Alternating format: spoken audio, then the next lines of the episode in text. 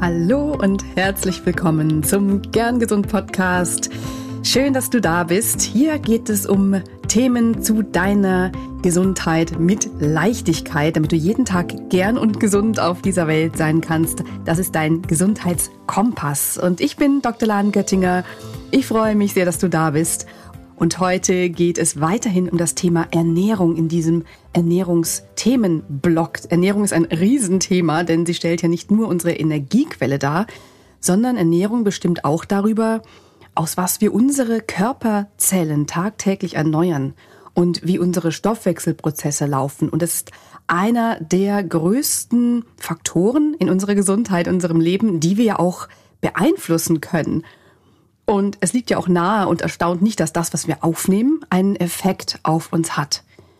Jetzt ist es aber so, dass die Ernährung heutzutage zugegebenermaßen ziemlich komplex ist, denn sie hat sehr, sehr viele Seiten. Das ist nicht nur, nicht nur die Mikro- und Makronährstoffe, die Kalorien, also das wir idealerweise brauchen, wie viel Kalorien, aus welchen Brennstoffen, Kohlenhydrate, Eiweiß, Fette, auch welche Vitamine und Spurenelemente wir zu uns nehmen welche Zusammensetzung wir brauchen, um zu funktionieren und am besten noch, um uns wohlzufühlen und langfristig vital und gesund sind.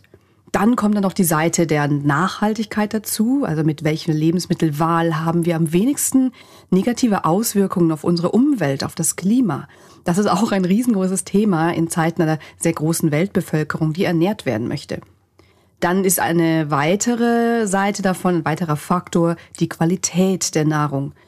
Und hochverarbeitete Lebensmittel sind ein Teil unserer modernen Ernährung und frisch und natürliche Lebensmittel auch, nur gerät das etwas eher aus der Balance und genau darauf möchte ich heute mal den Fokus legen.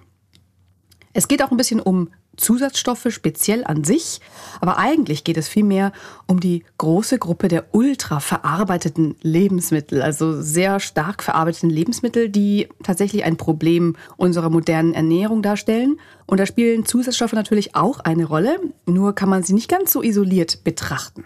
Und ich gebe zu, wenn man sich damit beschäftigt und immer wieder neue Studien sieht, die zeigen, wie ungesund wir uns eigentlich überwiegend ernähren, dann kommt oft der Gedanke, boah, was kann ich denn überhaupt noch essen? Und so ein bisschen der Gedanke, immer wieder neue schlimme Nachrichten, was alles schlimm an unserem Essen ist.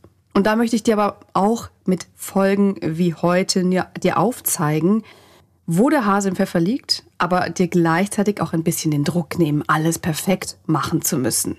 Also von heute auf morgen nur noch Bio zu essen, nur noch frisch zu essen, nur noch selbst gekocht und nur noch ganz viel Gemüse, kein oder kaum Fleisch, kein Alkohol und, und, und, und, und, und. Ja, das ist natürlich unrealistisch und auch wirklich nicht pragmatisch. Aber ich möchte dir viel mehr zeigen, wie du mit diesem Wissen aus dieser Podcast-Folge, aus den anderen Podcast-Folgen für dich kleine Schritte tun kannst, um langfristig etwas zu verändern. Es geht mir darum, dich zu inspirieren, dass du vielleicht im Supermarkt öfters mal eine andere Kaufentscheidung triffst oder mal was Neues ausprobierst. Einfach Schritt für Schritt für Schritt. Und es macht doch gar nichts, wenn du mehrere Monate, ein Jahr oder vielleicht auch mehrere Jahre brauchst, bis du neue, für dich vielleicht gesündere Ernährungsgewohnheiten etabliert hast. Am Ende der Folge gebe ich dir noch ein paar Impulse mit, wie du diese kleinen Schritte gehen kannst und such dir daraus, was für dich jetzt am besten umsetzbar ist.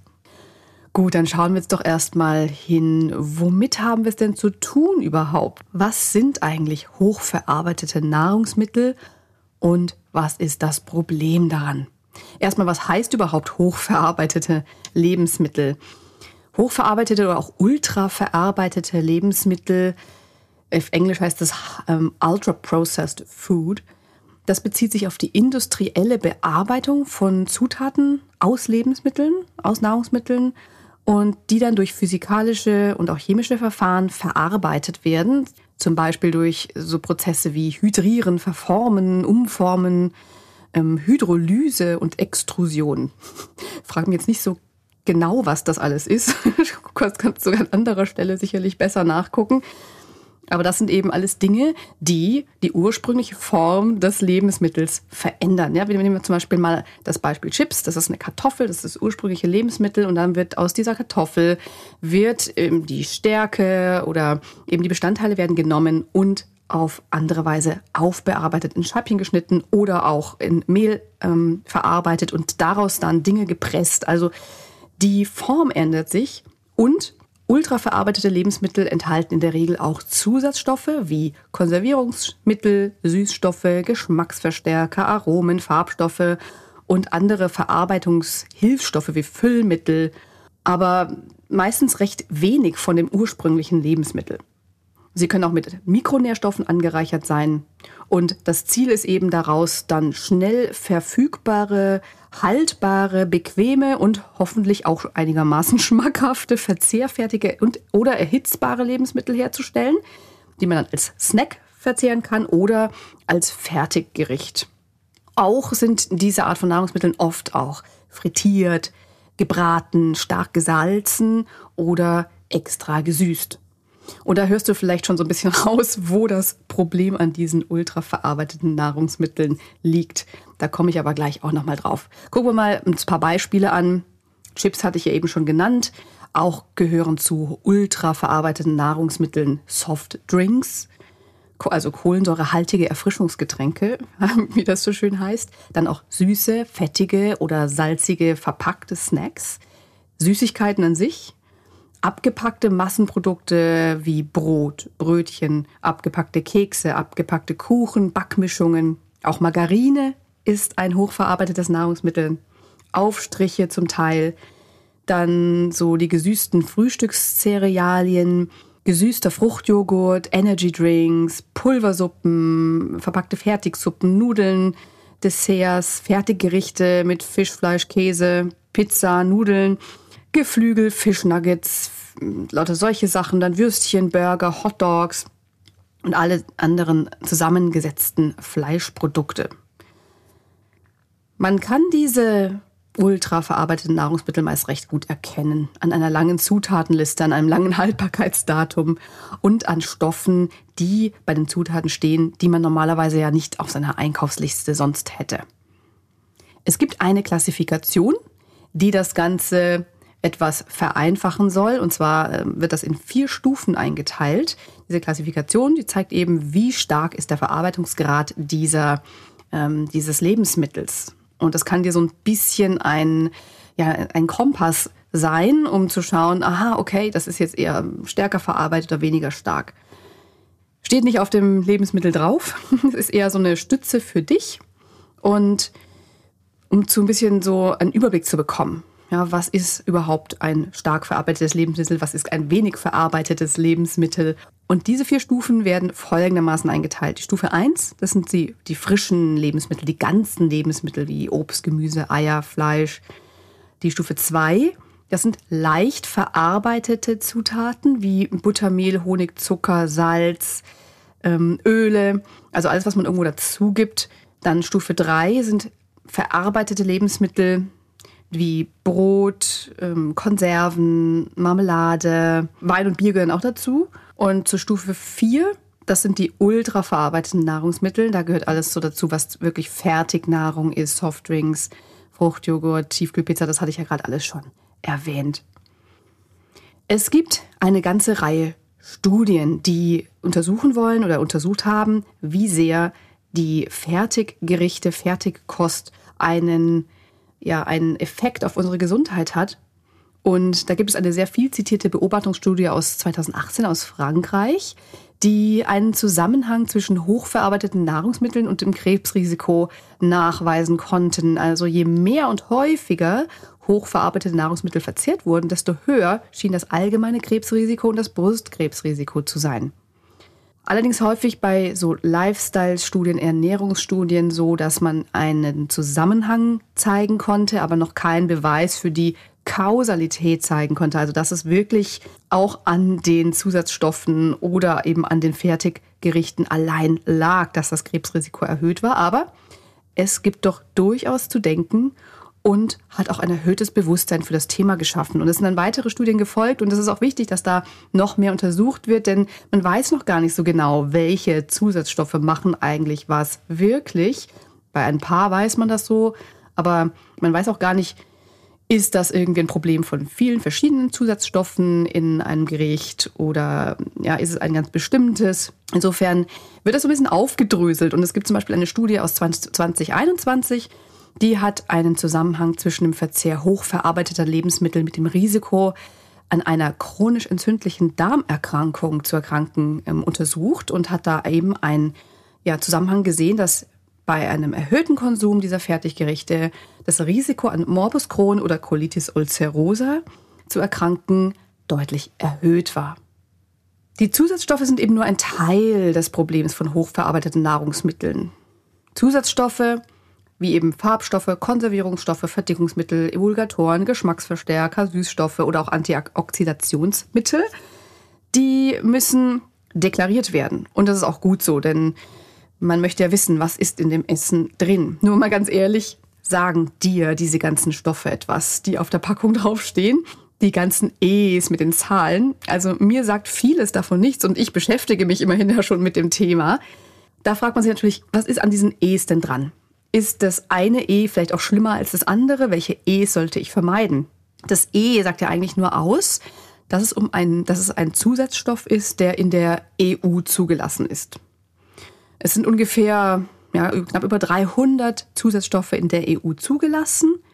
Und so ein Zusatzstoff kann auch wirklich völlig harmlos für uns sein oder eben auch nicht.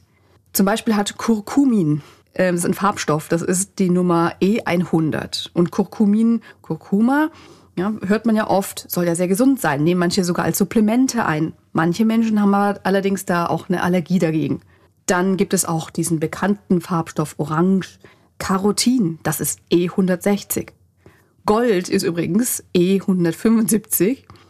Und ein weiteres Beispiel für ein sehr typisches Verdickungsmittel ist Guarkernmehl, das ist E412. Also es gibt ungefähr 320 zugelassene Zusatzstoffe und alle diese Zusatzstoffe, die sind untersucht, reguliert und die zulässigen Mengen sind auch begrenzt auf die Menge, bei der man annimmt, dass eine tägliche Aufnahme unbedenklich wäre. Natürlich in einem, sagen wir mal, moderaten Konsum. Wenn du dazu genauere Infos möchtest und dich ein bisschen genauer zu den einzelnen E's informieren willst, dann lohnt sich durchaus ein Blick zur Verbraucherzentrale. Ich verlinke dir gerne den Link in den Show Notes.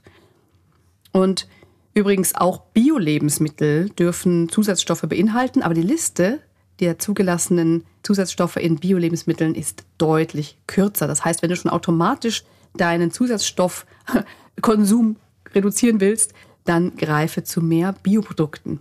Ja, und was ist eigentlich das Problem, wenn doch alles so super gut reguliert ist? Also man weiß einfach sehr, sehr vieles dann doch nicht so genau. Also neben rein toxischen Effekten, ja, gibt es eine Höchstdosis. Wenn man da drunter ist, ist natürlich immer noch die Sache, man kann natürlich, wenn man sehr viel davon isst und es aus verschiedenen Lebensmitteln dann in einen Bereich kommt, der dann doch eher, eher bedenklich ist, ja, dann kann es natürlich sein, dass man da doch eine gewisse Grenze überschreitet. Und die Frage ist eben auch, welche anderen Eigenschaften neben der, sagen wir mal, toxischen Eigenschaft kann vielleicht auch indirekt zu einem erhöhten Risiko für Erkrankungen führen, kann da zu einem erhöhten Risiko für Erkrankungen beitragen. Zum Beispiel entzündliche Prozesse, die sich auf unseren Darm, unsere Verdauung und unser Immunsystem auswirken können und damit auch auf unseren gesamten Körper. Und wie ich schon vorhin kurz gesagt habe, es ist womöglich nicht der eine Stoff, sondern vielleicht ist es wirklich so ein Cocktail aus verschiedenen Stoffen. Und weitere Dinge wie Pestizide zum Beispiel in der Herstellung sind nochmal noch ein ganz anderes Thema, das noch dazu kommt. Ja. Dann ist jeder noch unterschiedlich empfindlich und hat auch andere Vorerkrankungen. Dann sonstige unausgewogene Ernährung, Ballaststoffmangel. Meistens haben diese hochverarbeiteten Lebensmittel auch weniger Ballaststoffe und der damit verbundene Lebensstil. Das sind alles Dinge, die kommen so zusammen. Und das führt dann natürlich zu solchen Ergebnissen, dass die erhöhte Aufnahme von hochverarbeiteten Lebensmitteln ungünstig ist für unsere Gesundheit. Eine Studie aus 2019 hat zum Beispiel gezeigt, dass bei Verzehr von Fertigprodukten bis zu 500 Kilokalorien mehr am Tag gegessen wurde. Man nimmt an, dass das vielleicht mit dem Sättigungsgefühl zu tun hat, dass er sich nicht so schnell einstellt. Also das finde ich auch sehr interessant. Eine Studie zu Süßstoffen konnte einen Zusammenhang von hohem Süßstoffkonsum mit erhöhtem Krebsrisiko herstellen. Auch für Nitrate und Nitrit, vor allem aus verarbeiteten Fleischprodukten, konnte ein Zusammenhang mit erhöhtem Brustkrebs- und Prostatakrebsrisiko gezeigt werden.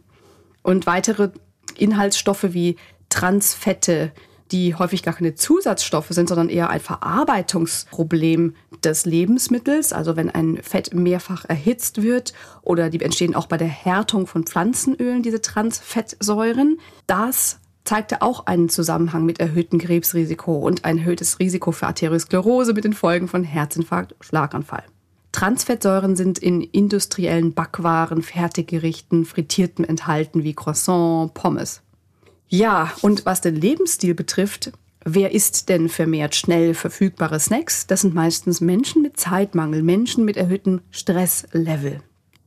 Ja, jetzt müssen wir kurz durchatmen hier bei diesen ganzen schlimmen ähm, Erkenntnissen. Aber es geht ja nicht um diese eine Portion von ultraverarbeiteten Lebensmitteln, sondern es geht darum, was die ganzen anderen Portionen und Mahlzeiten drumherum beinhalten. Also erstmal entspannen und mal hingucken. Wie oft isst du überhaupt solche ultra verarbeiteten Lebensmittel? Ich bin auch gar nicht gegen die Tüte Chips oder das Eis oder gegen eine Fertigpizza. Ich esse das auch und ich genieße es auch und ich denke nicht währenddessen daran, oha, das sollte ich jetzt aber nicht essen. es geht wirklich eher darum, damit bewusst umzugehen und eben hinzuschauen und wenn du das Gefühl hast, dass bei dir Fertiggerichte und solche Snacks aus dem ultra verarbeiteten Bereich zu oft auf dem Speiseplan stehen, weil du vielleicht aus Zeitmangel da mal schnell hingreifst, weil du vielleicht einen Heißhunger kriegst, dann geht es darum, dass du smarte kleine Schritte tust, um dir das abzugewöhnen. Da ist nämlich ganz viel Gewohnheit dabei und auch Planung.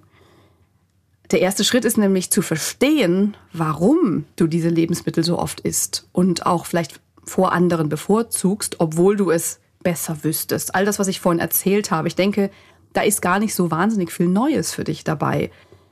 Aber warum essen wir das dann trotzdem? Ist es eben der Zeitmangel? Ist es ein plötzlicher Heißhunger, der dich überkommt? Ist es vielleicht emotionsgesteuert? Oder ist es einfach nur pragmatisch, am Ende eines langen Tages schnell deinen Hunger und vielleicht auch den Hunger anderer Familienmitglieder zu stillen? Und wenn du diese Fallstricke kennst, wenn du deine individuellen Fallstricke kennst, dann kannst du auch dort ansetzen. Und jetzt möchte ich mit dir mal ein paar Impulse teilen, die du Schritt für Schritt in dein Leben bringen kannst. Stichwort Zeitmangel. Wenn dein Problem Zeitmangel ist, du weißt vielleicht gar nicht, wann du denn überhaupt frische Mahlzeiten zubereiten kannst, dann plane dir entweder Zeit für ein Meal Prep ein, also dass du Mahlzeiten vorkochst, schon mal Gemüse vorschneidest und portionierst. Zum Beispiel auch Lunchboxen für die Woche zu machen. Oder greife tatsächlich auf Fertiggerichte zurück, die bewusst Zusatzstoffe minimieren. Und wenn du nicht weißt, wann du frische Nahrungsmittel überhaupt einkaufen sollst, dann kannst du im städtischen Bereich zum Beispiel auf verschiedene Lieferdienste von Supermärkten oder Wochenmärkten oder Bauernhöfen zugreifen. Auch auf dem Land gibt es auch oft Lieferoptionen von Höfen direkt. Auch sehr hilfreich, finde ich, sind sogenannte Kochboxen. Die können nämlich den Aufwand, dann auch noch über Rezepte oder Einkauf nachdenken zu müssen, wirklich sehr gut reduzieren. Oder lege dir auch mal ein Portfolio an einfachen und schnellen Rezepten zurecht, die dir schmecken, die anderen schmecken. Friere vorgekochtes ein. Also wirklich so ganz äh, pragmatisch vorgehen und dir da auch die Zeit dafür einplanen. Und am Ende wird das viel entspannter sein. Beispiel Heißhunger. Wenn du vergisst rechtzeitig zu essen und dann der plötzliche Hunger kommt, dann sei vorbereitet. Trinke unbedingt ausreichend, hab deine Snackbox am Start mit Nervennahrung, zum Beispiel Früchte, Gemüse, Nüsse, Hummus, Datteln, Ei, Quark, ein Stück Käse. Oft ist es nicht so, dass du einfach nur schnell verfügbare Zucker und ganz viel Salz brauchst, sondern eigentlich brauchst du weitere Nährstoffe wie Magnesium oder B-Vitamine. Und die bekommst du durch echte Nahrung viel besser als aus einer Chipstüte oder aus einer Gummibärchentüte. Stell dir auch zu Hause diese Snacks hin. Für andere auch, auf die alle zugreifen können. Oft ist nämlich dann auch gar nicht mehr so viel Hunger auf Snacks wie Chips und Süßes übrig, wenn man sich schon an Obst- und Gemüsesticks zum Beispiel satt gesnackt hat. Und ich weiß, vorbereiten und planen klingt jetzt auch wieder doch irgendwie aufwendig. Aber wenn du da eben Schritt für Schritt eine Routine entwickelst und das vielleicht mal an ein oder zwei Tagen die Woche machst, dann wird es immer leichter. Und wenn man ganz ehrlich ist, ist ein Apfel, eine Gurke und eine Karotte wirklich schnell geschnitten. Und die Lebensmittelindustrie, übrigens, ich möchte die Lebensmittelindustrie jetzt hier nicht generell schlecht machen, sondern ich möchte vielmehr sensibilisieren, genauer hinzuschauen. Die Lebensmittelindustriekonzerne, die reagieren ja auch in einer gewissen Weise auf unser Kauf- und Essverhalten. Leider manchmal nur ein bisschen begrenzt. Zum Beispiel bei Chips. Bei Chips gibt es mittlerweile tolle Alternativen, so Gemüsechips und da ist aber auch ganz wichtig, genau hinzugucken, denn viele werben damit, dass sie so unglaublich viel Gemüse drin haben und tun dann ein bisschen so, dass es unglaublich gesund ist. Und die sind ziemlich teuer, diese Chips. Und am Ende, wenn man genau hinschaut, sind sie genauso hoch verarbeitet. Also da auf jeden Fall einen Blick auf die Zutatenliste werfen. Verarbeitete Lebensmittel, die so tun, als ob sie besonders gesund seien und sind wirklich ein besonderes Problem, denn sie täuschen uns, kosten oft noch mehr Geld und sind kein bisschen besser. Also unbedingt das Kleingedruckte lesen, was ist wirklich drin, wie viel Salz, Geschmacksverstärker und wie ist es zubereitet. Hier ein kleines Rezept für dich. So Grünkohlchips, Kale Chips kannst du übrigens auch wirklich super selber machen und die sind wirklich sehr lecker. Dazu zupfst du Grünkohl von den Stielen und lässt es dann im Backofen auf einem Blech ausgebreitet für 10 Minuten bei 180 Grad auf der einen Seite backen, dann einmal so ein bisschen durchwenden, dann nochmal 10 Minuten backen, dann leicht salzen, und fertig sind deine Grünkohlchips. Nur mal so als kleines Rezept am Rande. Wenn du im Supermarkt bist, dann versuche doch ab jetzt jedes Mal ein Nahrungsmittel, das du ganz automatisch bisher eingepackt hast, mal zu hinterfragen und eventuell durch ein anderes zu ersetzen, das vielleicht weniger verarbeitet ist, vielleicht weniger Zusatzstoffe hat. Probiere Neues aus. Und Achtung, nochmal, nicht zu radikal auf einmal, gerade wenn du auch Familienmitglieder hast, die darauf empfindlich reagieren könnten, dass ein bestimmtes Produkt nicht mehr vorhanden ist und dann alles irgendwie plötzlich weg ist. Also da auf jeden Fall mal ganz vorsichtig sein, eins nach dem anderen. Aber versuche das doch mal ganz aktiv im Supermarkt zu machen dann reduziere die Menge an Fleischprodukten, wähle Produkte, die weniger verarbeitet sind. Auch wenn du im Moment was sehr, sehr gerne magst, dann kannst du es schaffen, in Zukunft es weniger oft zu mögen. Du kannst dich davon wirklich abgewöhnen, wenn dieses Lebensmittel zu denen gehört, die du in deinem Speiseplan vielleicht wirklich seltener haben möchtest. So vieles in unserer Ernährung ist wirklich reine Gewohnheit. Ein ganz, ganz wichtiger Punkt, wie ich finde, ist, dir nichts zu verbieten. Denn Verbote können etwas nur umso attraktiver erscheinen lassen. Bloß nicht an den rosaroten Elefanten denken. Ja, da ist der Fokus sofort auf den rosaroten Elefanten. Und Lebensmittel komplett zu verteufeln und um jeden Preis vermeiden zu wollen, auch wenn du sie eigentlich super lecker findest, das führt womöglich zu noch mehr Lust darauf. Dinge weglassen, die du eh nicht magst, das ist natürlich einfach. Aber dir was zu verbieten, das kann nach hinten losgehen. Daher lieber schauen, was vielleicht attraktive Alternativen sind und dir trotzdem immer mal wieder auch, sagen wir mal jetzt die Fertigpizza zugestehen und gönnen und genießen. Also, ich verpacke das dir nochmal in ein paar knappe Take-Home-Messages. Erstens, füll dein Obst- und Gemüsefach regelmäßig auf. Zweitens, lass dir dabei von Lebensmittellieferungen oder Kochboxen helfen. Drittens, bereite Mahlzeiten und Snackboxen vor, Meal Prep.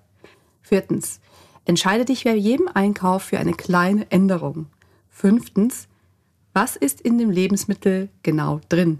Werfe öfters mal einen Blick auf die Zutatenliste. Sechstens, grundsätzlich mehr ganze, frische Lebensmittel, Stufe 1, Stufe 2 und weniger verarbeitete Lebensmittel zu dir nehmen. Siebtens, alles ist erlaubt, denn nichts ist so schlimm, dass du es nie essen darfst und nichts ist so toll, dass du nur noch das essen solltest. Ja, und meiner Meinung nach brauchen wir wirklich noch mehr Wissen, mehr Studien über die Effekte der modernen Ernährung. Wir brauchen mehr Aufklärung für eine menschengerechte Ernährung, sage ich mal. Und wir brauchen auch eine etwas andere Preisgestaltung, dass die Sachen, die gesundheitsförderlich sind, frisch sind, nicht teurer sind als Softdrinks, als Chips. Und so wichtig es ist, dass unsere Politik und die Wirtschaft, die Gesellschaft ihren Beitrag dazu leisten, bist es du doch am Ende, der die Entscheidung trifft, was du zu dir nimmst. Und daher hoffe ich, dass dir diese Podcast-Folge für deine Entscheidungen eine kleine Hilfestellung sein kann. Und wenn du noch spezifischer auf dich zugeschnitten wissen möchtest, wie du dich ideal ernähren kannst mit Genuss und Leichtigkeit, dann schreib mir auch gerne. Ich biete verschiedene Arten von individuellem Gesundheitsmentoring an und dabei sind die zentralen Säulen Ernährung, Bewegung, Schlaf, Stressreduktion und Hormonbalance. Meine Kontaktdaten findest du in den Show Notes. Und ich freue mich sehr, von dir zu hören. Wenn dir dieser Podcast gefällt, dann erzähl das doch sehr, sehr gerne weiter. Ich bin übrigens auch offen für Themenvorschläge. Hier im Podcast wird es dann ab nächster Woche wieder ein bisschen eine neue Ausrichtung geben. Es wird einen neuen Themenblock geben und zum Thema Ernährung wird es dann ein anderes Mal weitergehen. Das ist ein so großes Thema, da kann man noch viel mehr drüber reden, aber ich möchte auch gerne diese anderen Themenblöcke hier jetzt wieder mit reinnehmen. Und wenn dich das Thema Ernährung interessiert und du dazu gerne noch mehr hören möchtest, dann hör doch auch gerne in meine bisherigen Folgen rein. In den Shownotes werde ich dir nochmal auflisten, welche Folgen Ernährung mit beinhalten. Und ich freue mich, wenn du nächste Woche auch wieder hier dabei bist. Bleib bis dahin gern gesund und hab eine wundervolle Zeit. Deine Lahn.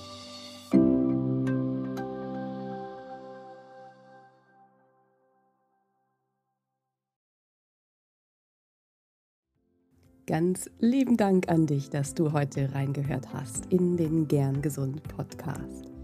Was gibt es denn aktuell noch, was du tun kannst, um deine Gesundheit mit Leichtigkeit zu leben?